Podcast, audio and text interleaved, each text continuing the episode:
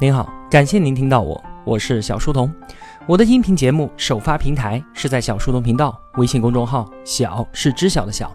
我也会将节目分发到喜马拉雅之类的各大音频平台。在公众号内回复“陪伴”两个字，可以添加我的个人微信，也可以加入我们的 QQ 交流群。小书童将常年相伴在您左右。关注我的同学啊，应该有看到前几天我的小店在公众号上线了，所以呢，上周一直在乱这个事情，更新节目就被耽误了，非常的抱歉。小店里面将上架的一切都是尽我所能，亲手为同学们准备的最好的东西。现实中，手边的存在与舌尖上的舞动，带给人们的是互联网上的文字和语言永远都无法触达的美好。愿我们生活中的美好都不被辜负。在公众号里面回复“小店”两个字就能够看到，希望你会喜欢。我们正在解读博士宁医学通识讲义，在这里啊，我也把作者博士宁的付费音频课程《博士宁医学通识课》推荐给各位同学。医学发展至今取得了巨大的成就，造福了我们每一个人，这是毋庸置疑的。那当然，它也经历了一个漫长的发展过程。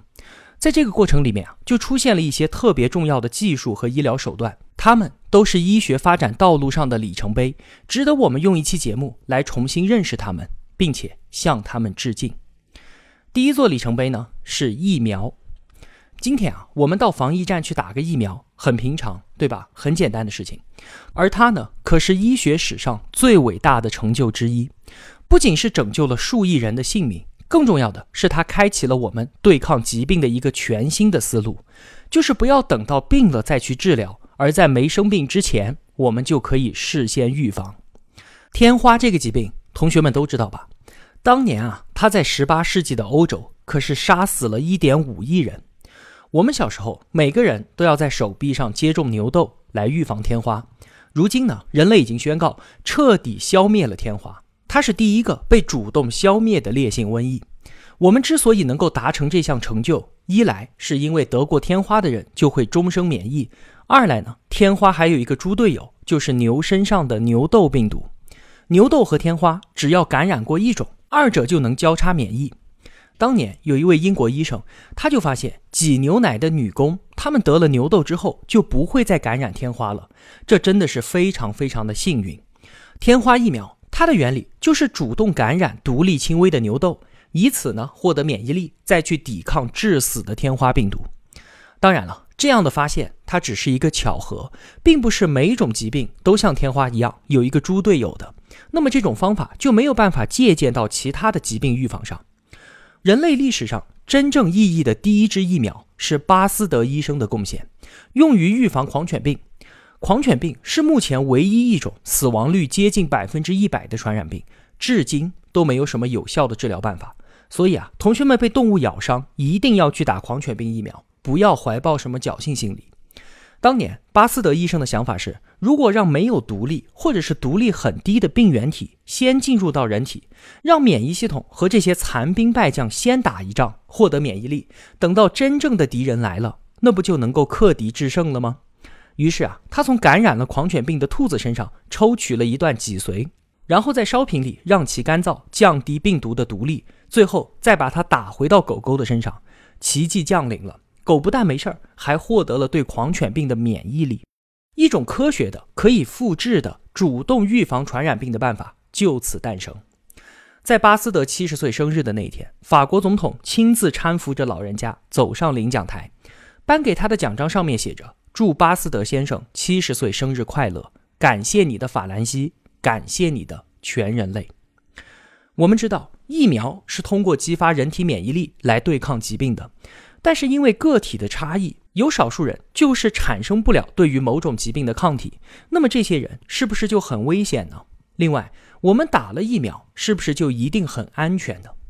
答案都不是的。关于疫苗，有一个关键点，我们需要理解。它叫做群体保护效应，意思就是说啊，当疫苗的接种率达到一定水平的时候，大部分人都对某种传染病产生了免疫，就能够产生群体保护效应，保护所有的人。当然了，也包括那些没有接种的和接种了但是没有产生免疫力的人。只有大家一起打疫苗才是最安全的。这是通过公共行为让所有人的利益最大化。就像是麻疹疫苗，它的接种率需要达到百分之九十以上，才能够有效的预防疫情的爆发。尽量做到全民接种，这是建立国家计划免疫制度的基础。博士，您说啊，所有人保护所有人，才是对所有人的保护。今天要介绍的第二座里程碑呢，是静脉输液，也就是打点滴。那为什么我们平常感冒咳嗽经常都会使用到的治疗手段，会被称为医学的里程碑呢？我们来讲个故事吧。话说，在十九世纪的时候，英国霍乱肆虐，情况非常的严重。原因是这种病让当时的治疗方法，也就是吃药，完全失效了。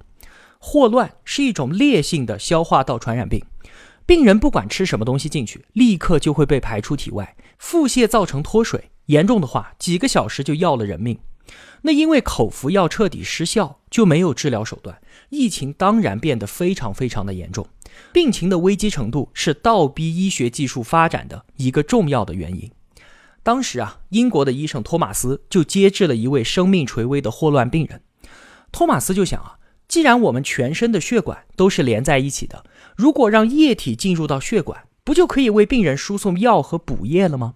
那与其眼睁睁地看着病人死去，不如我大胆的尝试。结果，当液体慢慢进入到这位病人的血管之后，他的脉搏变得逐渐清晰有力。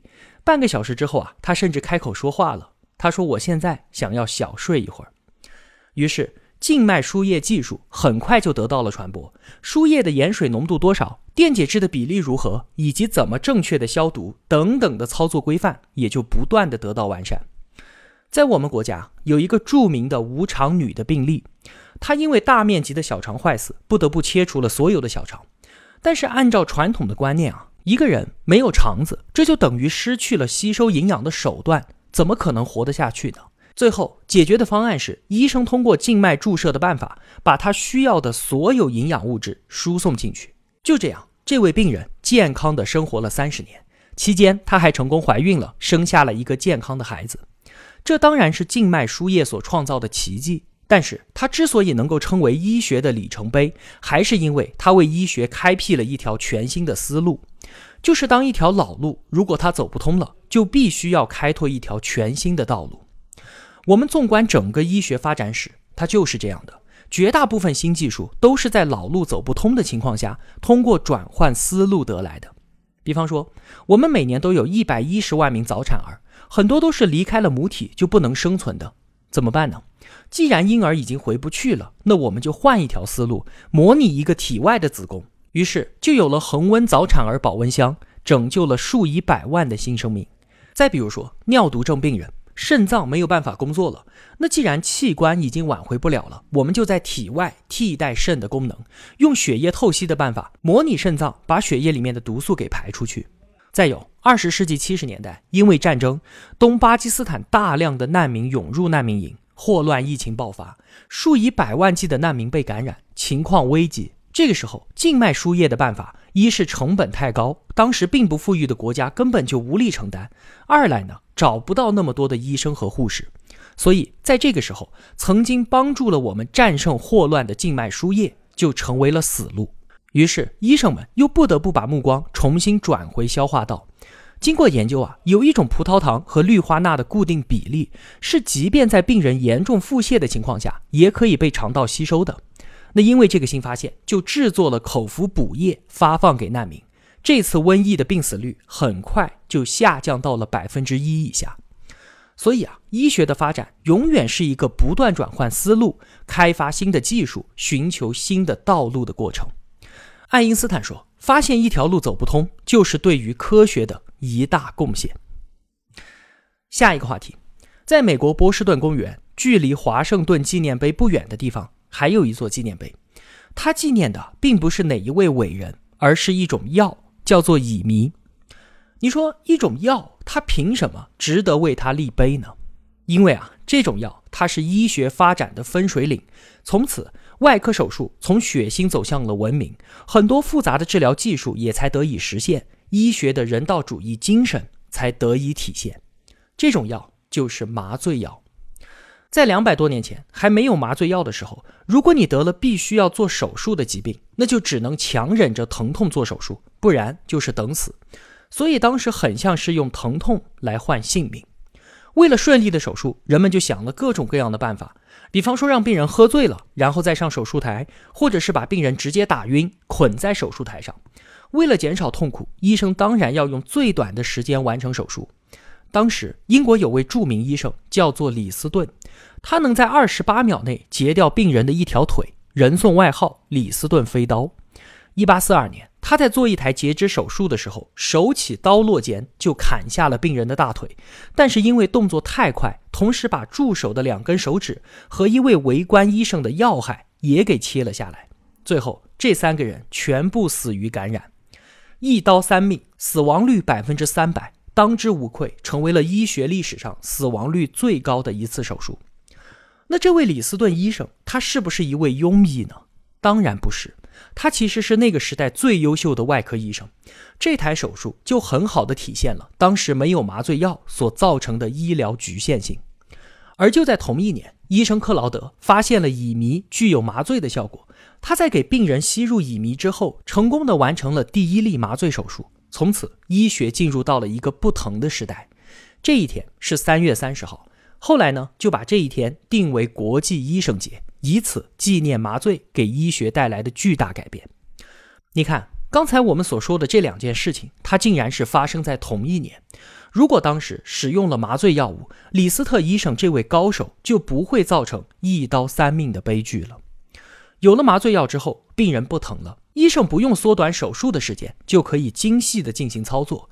之前很多没有办法开展的复杂手术，也就成为了可能。今天啊，最长的手术记录是九十六个小时，而且以麻醉为基础，我们才有可能打开大脑和心脏这些在此之前被视为生命禁区的地方。那不仅仅是外科手术了，麻醉让整个医疗过程都变得更加安全和高效。比方说，我们到医院里面经常会去做的无痛胃镜、肠镜、膀胱镜、各种深部穿刺和组织活检等等等等，还有像是晚期癌症病人，他们的疼痛会让他们痛不欲生。那基于麻醉技术的疼痛治疗，就能够让这些患者有尊严的走完生命最后的时光。麻醉体现的不仅仅是科学，更是医学的人道主义光芒。下一座里程碑。X 射线，原来的医生啊，面对活生生的病人，永远面临着一个永恒的困境，就是怎么用最少的干预、最小的代价，获得病人体内尽可能多的、尽可能准确的信息呢？X 射线就是达成这个目标的最佳代言。一八九五年，德国物理学家发现了 X 射线，很快它就被用于医疗检查，随后呢，就迅速的在全世界推广。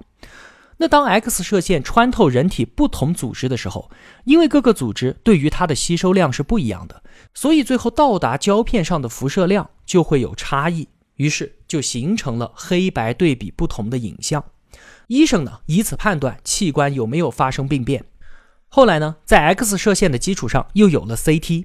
全称是叫做电子计算机断层扫描，就是利用 X 射线的原理，一层一层的进行扫描拍摄，可以从多个平面观察组织的结构。X 射线在进入到人体之后啊，其能量物质与各个组织发生相互作用，医生就想办法捕捉到这些信息，把人体对于超声波能量的反射信号捕捉下来，这就是超声波检查。捕捉我们人体组织的氢质子在磁场中的变化，这就是核磁共振。那因为 X 射线的出现是解决那个永恒问题的开端，怎么用最小的干预去获取病人体内最多的信息？因此呢，它是标志着医学重大进步的里程碑之一。今天我们知道啊，X 射线它也会给我们人体带来伤害的。那如果照射的剂量过大，就会引起基因突变、细胞变性、死亡或者是癌变。但是啊，当时的人们并不知道这些。当年啊，X 射线被发现之后，普及的实在太快了。不仅仅是在医学领域，甚至是在选美比赛当中，都会用它来拍摄骨骼片，来显示我们人体内部的美。像这种没有防护、不考虑照射剂量的使用方法，很快就给我们带来了灾难。你想想看，那些第一批使用 X 射线的医生，肯定是最大的受害群体，因为天天都在接触，所以很多医生的手臂就因此发生了癌变，不得不进行截肢。相传啊，在某一年的放射学学会举办的宴会上，餐桌上的菜很少有医生吃，不是因为菜做的不香，而是因为很多医生都被截掉了双手，没有办法动餐具。在 X 射线的故乡德国，还专门修建了一座纪念碑，来纪念因他而殉职的三百五十名医生。在博物馆里面，还有一件特殊的展品，是一只被截下来的手，手的主人也是一位著名医生。这只手向后人警示着：如果忽视安全，任何技术在进步的同时，也一定会让人类付出代价的。尽管我们这样说啊，同学们也不用担心。X 射线发展到今天了，我们去医院做的放射检查，有效的控制放射量和规范的防护之后，已经非常安全了。另外呢，X 射线不仅用于检查，也用于治疗。今天放疗的效果和准确性可能要远远超过我们的想象。最后呢，在医学的技术突破方面，X 射线也提供了大量的帮助。粗略的统计啊，有十几项诺贝尔奖都和 X 射线相关。它的出现使医学乃至整个自然科学都向前迈了一大步。如果啊，我们去问一个 ICU 的医生，你问他说你最拿手的是什么？他的答案一定是使用呼吸机。呼吸机这个东西是现代 ICU 的核心，它带来了生命支持的新手段。刚才我们才说，病情的危机程度是倒逼医学技术发展的一个重要原因。呼吸机的出现，那也是一样的。先讲故事吧。一九一六年，脊髓灰质炎第一次在美国大爆发，引起了极大的恐慌。这个病啊，它不仅会导致肢体的肌肉瘫痪，参与呼吸的肌肉也会麻痹，会把人活活的给憋死。侥幸活下来的那些人描述当时窒息时候的感觉，他们说：“你能感觉到自己的心脏还在跳，你拼命的吸气，却完全吸不动，这实在是非常的恐怖。”那为了救命呢，医生就发明了铁肺，也就是第一代的呼吸机。它其实就是一个大铁柜子。病人呢躺在里面，头露在外面，铁柜子连接着一个风箱，通过控制箱子里的气压，帮助扩张胸腔，病人就能够呼吸了。但是啊，铁肺解决不了咳痰的问题，所以很多病人最终还是死于肺炎。到了一九五二年，脊髓灰质炎再次在美国爆发，医生们改进了铁肺，直接把患者的气管给切开，插上管子，另一头呢接在一个皮囊上面。挤压皮囊帮助呼吸，同时呢，还可以通过这根管子帮病人吸痰。这样一来，才让患者的死亡率大幅度的下降。发展到今天啊，呼吸机越来越智能，也越来越安全，它成为了生命支持中的重要一环。无论如何，先把病人的命给保住，才有其他的可能。博士，您说啊，治疗它都是热修复，什么意思呢？我们想，修理机器是怎么做的？是让机器先停下来，把零件逐一的拆掉，修好了再装回去，机器再发动，对吧？这叫做冷修复。但是我们是治疗人体啊，怎么可能让人体这台机器给停下来呢？所以称之为热修复。那除了呼吸机替代肺的呼吸功能之外，还有像是给病人做心脏手术的时候，前提条件是心脏里面不能有血。但是心脏不射血，那么患者全身的器官都会缺血衰竭。那必须要保证热修复，就只能绕过心脏，让血液在体外循环一阵，再输回到动脉系统。还有像是爆发性流感肺炎，会让患者的肺部工作。那在这种情况下，就必须要使用我们之前提到的 ECMO，也就是膜肺，临时替代心脏和肺的工作。膜肺就代表了一家医院、一个地区乃至是一个国家生命支持技术的最高水平，也是最高级别的热。我们再来通过一个让博士您印象非常深刻的例子理解热修复。多年之前啊，他救治过一个胃穿孔的大学生，病人胃里面的食物和胃液全部都流到了腹腔里，引起了严重的感染和休克。那外科医生开腹修补、清理腹部，并且使用了大量的抗生素。手术之后，孩子就转到了博士您所在的 ICU。但是即便手术成功，还是继发了呼吸衰竭。抢救的第一天晚上，护士脱开呼吸机给他吸痰的时候，病人一声咳嗽，一口血水顺着气管插管直接就喷在了天花板上，场面骇人。病人的呼吸衰竭也到了最危险的地步。孩子的父亲非常的焦急，他问博士宁说：“孩子还有救吗？”博士宁只能回答说：“病情很严重，呼吸机保住他的命，给他时间，慢慢的修复。”在呼吸机的支持下，孩子逐渐的好转了。一周之后，他就离开了 ICU。后来，孩子毕业回了老家工作，没有留下任何的健康问题。你看，我们应该感谢呼吸机这样的生命支持手段。机器永远都不会累，但是它可以停下来。而我们人，即便是再累，也必须要走下去，因为只要一停，就是生命的终结。那好，进入到今天的最后一个话题。我们人类啊，是地球上唯一一种不以繁殖为目的进行性交的动物了。但是性交和繁衍又是难以分割的。于是呢，女性为此付出的代价要远远大于我们男性，要么过度生育，要么意外怀孕。为了解决这个困扰啊，避孕药也就应运而生了。权威期刊《英国医学杂志》就把口服避孕药评为医学界的里程碑之一，跟疫苗、跟抗生素是并驾齐驱的。经济学人呢，也把它看作是二十世纪最重要的科学进步之一。避孕这件事情啊，对于我们人类来说，完全就是刚需啊。当初没有避孕药，也没有避孕套的时候，我们想出了各种各样神奇的办法。比方说，把切掉一半、挖空的柠檬放到阴道里面，把羊的盲肠当做避孕套，还有在阴道里面涂抹鳄鱼粪，甚至是直接喝水银。